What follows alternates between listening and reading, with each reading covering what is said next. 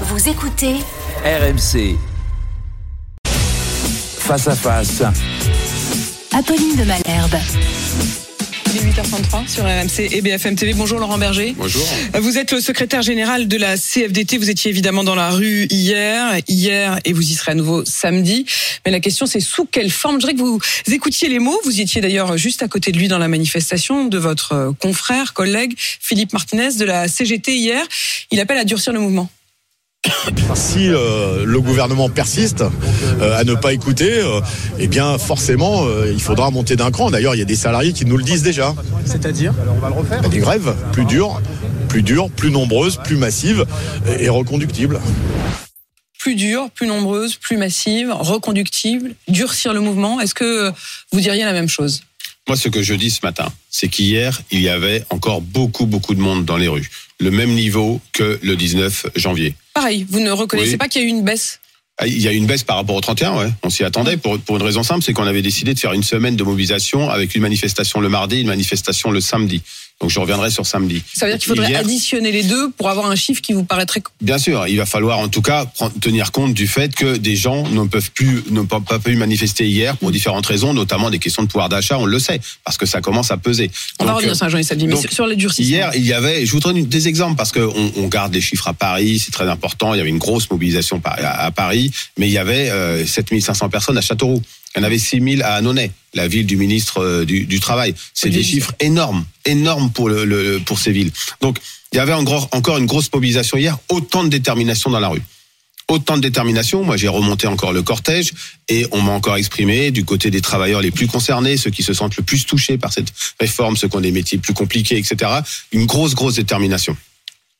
Il y avait, euh, il, y a, il y a, je crois, une opinion qui est majoritairement opposée à ce projet de réforme. Il faut qu'elle s'exprime samedi. Samedi, tout le monde, à quelques exceptions près malheureusement, mais tout le monde peut aller manifester. Il reste quelques travailleurs évidemment qui travaillent le samedi, mais il faut aller manifester massivement avec les tous ces toute la famille, tout le monde pour exprimer le rejet de cette réforme le samedi. Samedi, vous appelez donc- vraiment à une manifestation Citoyenne, large, populaire, festive, conviviale. familiale. Parce que vous, il vous aura pas échappé qu'hier, les manifestations se déroulent encore une fois très très bien.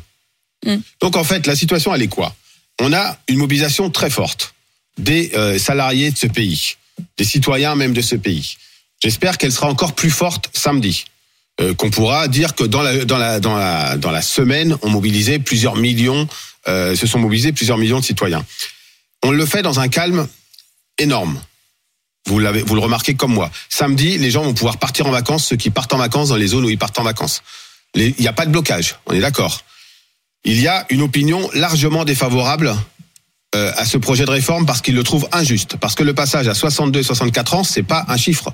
C'est, ça s'incarne dans la vie concrète de travailleurs et de travailleuses qui aujourd'hui se disent je ne peux pas aller jusqu'à 64 ans. Eh bien, euh, ça, ça devrait inciter le gouvernement à se dire écoutez, c'est pas de notre côté qu'il faut que ça bloque. Il faut qu'on faut qu'on rétablisse le dialogue. Il faut qu'on discute. Pour l'instant, c'est pas sont pas d'image. Il faut qu'on discute. Il faut qu'on regarde comment on fait. Et donc, la question qui se pose, la première question qui se pose, si c'est pas de durcir. La première question qui se pose, c'est de continuer à mobiliser samedi. Et ensuite, moi, je, je, je me dis, enfin, on n'a jamais connu ça. On n'a jamais connu cette ampleur de mobilisation. Je rappelle que le 31, c'est la plus grande mobilisation depuis le début des années 90, Vous reconnaissez quand sans qu'à un moment celle, donné, celle d'hier était, il y avait moins Mais de oui, monde. mais- mais- Autant de détermination, dites-vous, mais moins de monde. moins de monde, encore très nombreuses, plus d'un million de personnes dans la rue, euh, c'est une certitude. Euh, dans, dans- beaucoup dans les zones, euh, dans les dans les villes moyennes, etc. Et euh, une détermination très forte. Et, et moins de monde parce qu'on a décidé alors, de le faire avec samedi. Vous Et avez donc, quand même- C'est pas possible qu'il y ait pas. C'est pas possible qu'il y ait pas de signaux. C'est pas C'est possible. pas qu'il- possible que le gouvernement reste sourd. Mais non, c'est pas possible. Enfin, écoutez, on peut même prendre euh, les situations antérieures. On n'a jamais, on n'a pas jamais connu. Vous avez l'air de vous dire, mais Bah, c'est- écoutez, c'est on n'a pas jamais. le- la dernière grande mobilisation sur ce sujet, c'était 2010. La- L'autre d'avant, c'était euh, 2003. Et puis il y a eu les années, euh, la fin, des, le milieu des années 90. À chaque fois, il y avait un minimum de discussion avec les responsables des organisations syndicales. Vous vous êtes plus C'est revu, pas le cas aujourd'hui. le début Non, non, mais bien sûr que non. Il- il- Mais- Elisabeth Borne vous a pas appelé? Une fois, euh, il y a il y a dix jours, euh, juste pour prendre la- la- la- l'ambiance.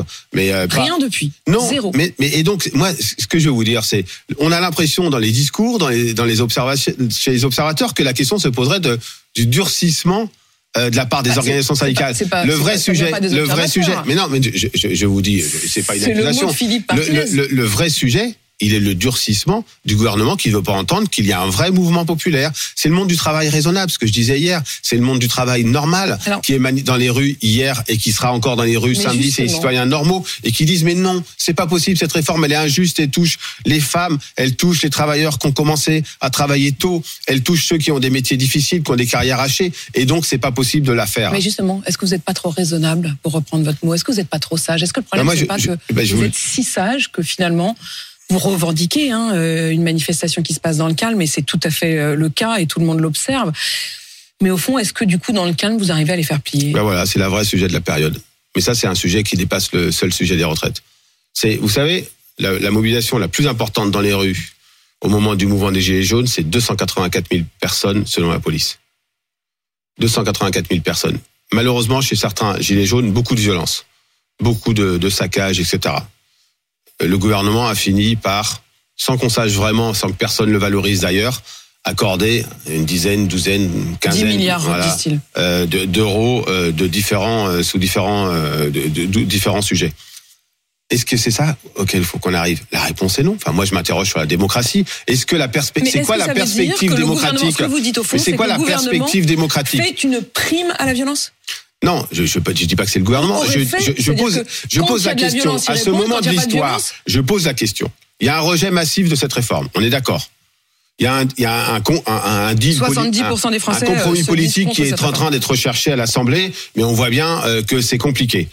Euh, c'est quoi la perspective démocratique d'un pays qui ne répond pas à 1 million 5, 2 millions de personnes dans la rue, euh, selon les chiffres, à, à trois reprises déjà, euh, et qui aurait répondu à un mouvement qui était violent, qui faisait 10 fois moins ou 5 fois, Sauf moins, que, ou, ou 5 sauf fois que ce qu'on moins constate de personnes dans les rues. Et donc que la question, c'est ça. situation, Face à cette situation, en gros, il y a deux euh, manières de faire. Soit comme vous, vous vous en désolez, c'est-à-dire qu'on on vous entend euh, vous dire mais c'est pas possible, euh, ce n'est pas croyable que justement parce que précisément nous sommes raisonnables, nous sommes le monde du travail raisonnable, le gouvernement continue à ne pas nous parler. Et puis il y a l'autre réponse, celle qu'on a entendue par la voix de Philippe Martinez, qui face exactement Vous à savez- la même sourdité du gouvernement dit bah écoutez la réponse Non, la réponse. Vous, vous savez, pour l'instant, on est d'accord avec tout le monde dans l'organisation, dans, dans, les- dans l'intersyndicale. Il y a pas de faille La dans réponse, non, il n'y a pas de faille. Je peux vous assurer. On s'est encore parlé hier euh, longuement. Il n'y a pas de faille. Je peux vous dire une chose.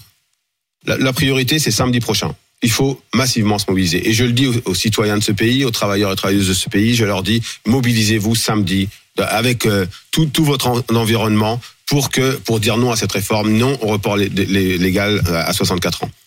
Ça, c'est c'est clair et net. Ensuite, on verra ce qui se passera. On verra ce qui se passera. On va se réunir.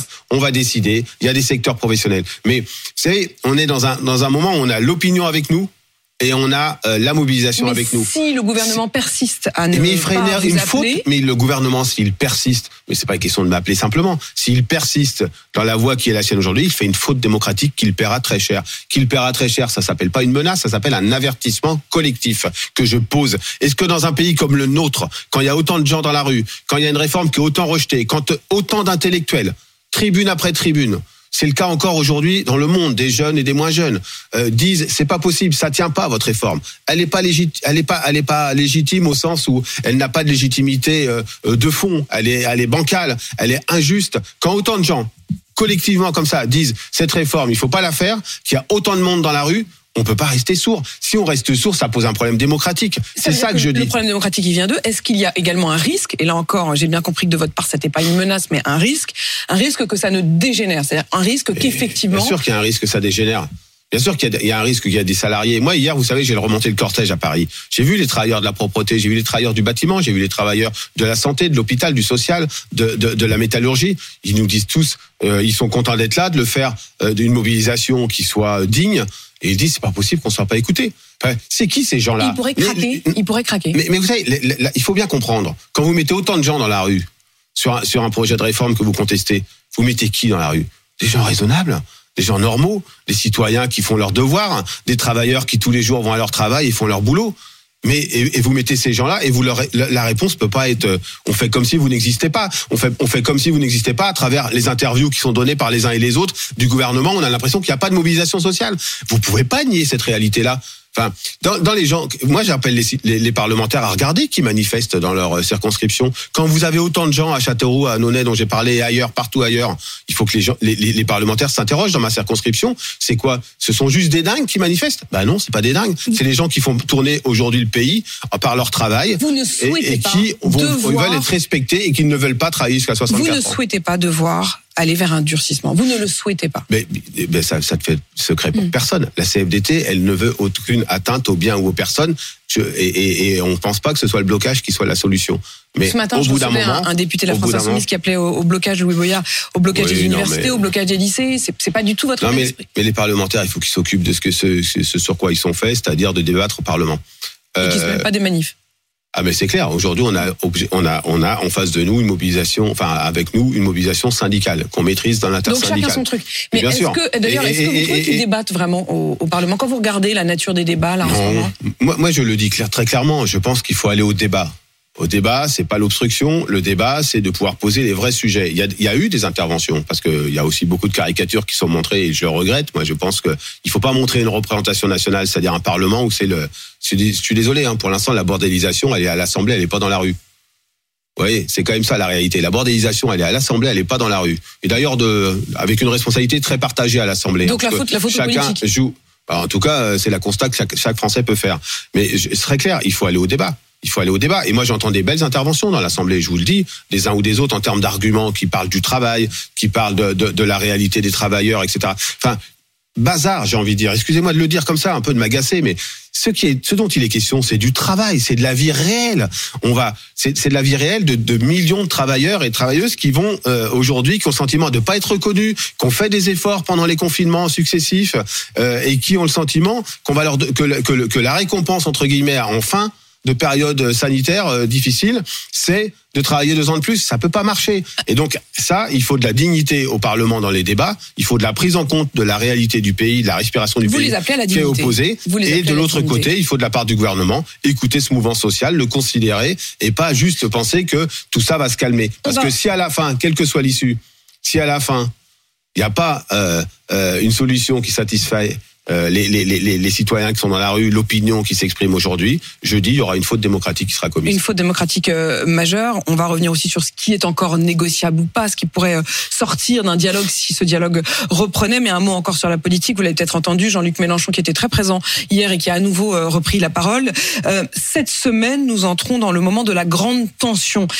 Il le redoute ou il l'espère? Est-ce que vous vous sentez tous les, euh, euh, La depuis, question, euh, le, votre- depuis le 10 janvier, Hmm. il y a une intersyndicale. Dans ce qui nous unit, c'est-à-dire non 64 ans, ce qui nous divise. On n'est pas toujours d'accord sur tout. Moi, ça, c'est ça s'appelle la démocratie et le pluralisme. Euh, donc, on, qui décide des dates de mobilisation, des conditions de la mobilisation, etc. On le fait entre nous, en discutant, les huit organisations syndicales, en se respectant. On n'a pas besoin que d'autres fassent notre boulot à notre place. C'est clair, net, précis. On n'a pas besoin que d'autres viennent faire notre boulot à notre place. On sait le faire. Et donc, nous, ce qu'on cherche, c'est pas la tension, c'est pas euh, l'affrontement contre un tel euh, po- un affrontement politique. On est en train d'exprimer un fait social. Ce fait social, c'est que les travailleurs et travailleuses de ce pays, parce qu'ils vivent des situations de travail qui parfois ne sont pas reconnues, sont trop difficiles, ne veulent pas du report de l'âge égal à 64 ans. Votre Toute réponse, autre, elle est toute extrêmement autre claire. considération, c'est pas mon problème. Votre réponse aux, aux politiques et notamment à LFI est très très claire. Euh, Laurent Berger, euh, vous avez dit au fond, euh, c'est fou qu'on ne discute pas, qu'ils ne prennent pas en compte, qu'ils ne nous écoutent pas. Est-ce que ça veut dire que vous estimez aujourd'hui que le dialogue pourrait reprendre, que le dialogue pourrait être fécond Mais en tout cas, euh, ce qui est clair, c'est que euh, il y a eu discussion, concertation, sur lesquelles euh, il y a, il y a eu euh, des discussions pour amortir un peu la dureté et la brutalité de, de cette réforme. Personne ne le nie, la CFDT y a participé. Il y a un sujet sur lequel on n'a jamais discuté vraiment. C'est le sujet de l'équilibre. On nous a dit ce sera 65 et puis après 64, point barre. C'est ce sujet-là qui polarise tout et qui est, on le voit bien, le socle d'une réforme qui fait que c'est une réforme injuste. Et une réforme qui va peser sur les seuls efforts des travailleurs, qui va peser parmi ces, ces salariés, ceux, principalement sur ceux qui sont le plus, euh, le plus, euh, commencé que entre ça veut 18 dire- ans et, et, et ça veut 21 dire ans. aujourd'hui Et, et- et regardez, il n'y a pas que les, il y a pas que les salariés hein, d'ailleurs qui réagissent. Il y a ici ou là quelques organisations euh, patronales du bâtiment ou autres qui disent non non mais nous, euh, On la veut pas cette réforme. Mm. Nos- les, les salariés de nos entreprises ne pourront pas travailler. Et d'ailleurs, on entend assez peu quand même le patronat. On avait entendu beaucoup euh, Et parce que Geoffroy le- Roux de Bézieux, euh, le patron du MEDEF, avant la réforme, dire qu'il soutenait cette réforme. Mais aujourd'hui, il se fait plus discret. Bah, pour deux raisons. D'abord parce qu'il a aucune, aucune raison sans doute de contredire cette réforme parce que ça demande aucun effort aux entreprises. Euh, et donc euh, tous- les efforts sont concentrés sur euh, les, les- les salariés. Et la deuxième raison, c'est que sans doute euh, ils doivent se dire comme d'autres que c'est peut-être c'était pas le meilleur tempo sans doute pour faire cette réforme. Euh, Vous parlez malgré avec lui Non, pas du tout. ah ben on continue de discuter Ouais. sur différents sujets. On est en train de négocier en ce moment sur le Mais partage de la valeur dans les avez entreprises. Il y a une négociation qui est, encadre- qui est, qui est en cours euh, sur la, la transition écologique euh, dans les entreprises. Mais vous dans n'avez les pas entreprises. échangé avec Geoffroy Roux de Regardez. Bézieux récemment sur, sur cette réforme? Oh, Si. moi, on peut échanger. Oui. Le- le- mais Je- écoutez, je vous, parle, si. je vous parle de deux sujets Mm. ouais, qu'on discute avec, avec le patronat en, en négociation. Le partage de la valeur ajoutée dans les entreprises, c'est un sujet fondamental. Le sujet du pouvoir d'achat, on n'en parle pas euh, beaucoup dans cette période. les mais c'est- richesses, c'est les richesses quand même. Et, vous- et le, vous- et le sujet de, la- de la- comment se passe la- va, va se passer la transition écologique en termes d'emploi, d'évolution du travail dans les entreprises. Franchement, ces deux sujets-là, ils sont bien plus prioritaires que de faire un équilibre du système des retraites qui, je le redis, n'était pas gravement en danger dans cette période. Vous avez vu d'ailleurs, euh, c'est tombé euh, à l'instant, que les profits de Total Energy sont des profits records, 19 milliards de plus que l'année d'avant. Est-ce que ça pourrait être une des pistes, tiens, pour essayer de, de, Ouais, là-dessus, je vais être très choses clair. La CFDT elle pense que le système des retraites, c'est un système de, de, de contribution. C'est un système contributif. Ça veut dire je cotise et je reçois à proportion et la solidarité nationale corrige les inégalités, notamment de carrière, les accidents de parcours, etc.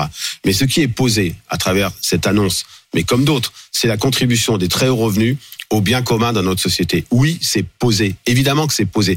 Vous savez, dans les manifestations, on n'entend pas que le sujet des retraites. On entend aussi ces, salariés qui exigent.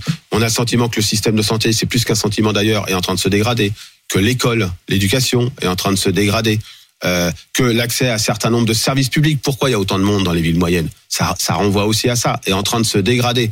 Et tout ça, ça nécessite qu'on réfléchisse au fonctionnement des services publics, mais qu'on ait aussi des contributions des plus hauts revenus.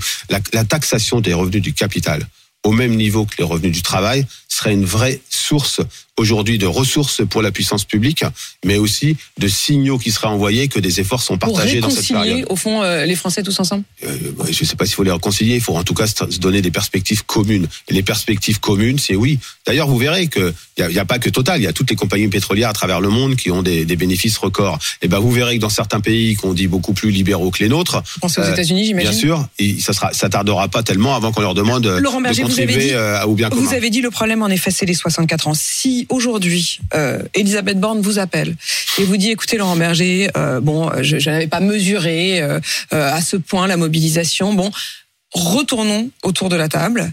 Parlons ensemble et je suis prêt à, je suis prête éventuellement à rallonger euh, les trimestres, oui, mais euh, ne pas faire de l'âge de Mais- 64 ans euh, un tournant. Est-ce que vous seriez prêt à reprendre les négos? Est-ce qu'il y a, y un moment, demandez à, à mes- à tous mes interlocuteurs, est-ce qu'il y a un moment quand ils essayent de discuter, on leur ferme la porte au nez avant d'avoir discuté Jamais, de la part de la CFDT. Mais ce qui est clair, c'est que ce qui fait l'inégalité, l'injustice de cette réforme, c'est l'âge. C'est l'âge pour une raison simple, c'est que ça frappe de façon aveugle Donc si tous les travailleurs les et particulièrement les plus si on- modestes. Si on demande plus de trimestres, mais qu'on enlève l'âge, vous dites depuis, oui.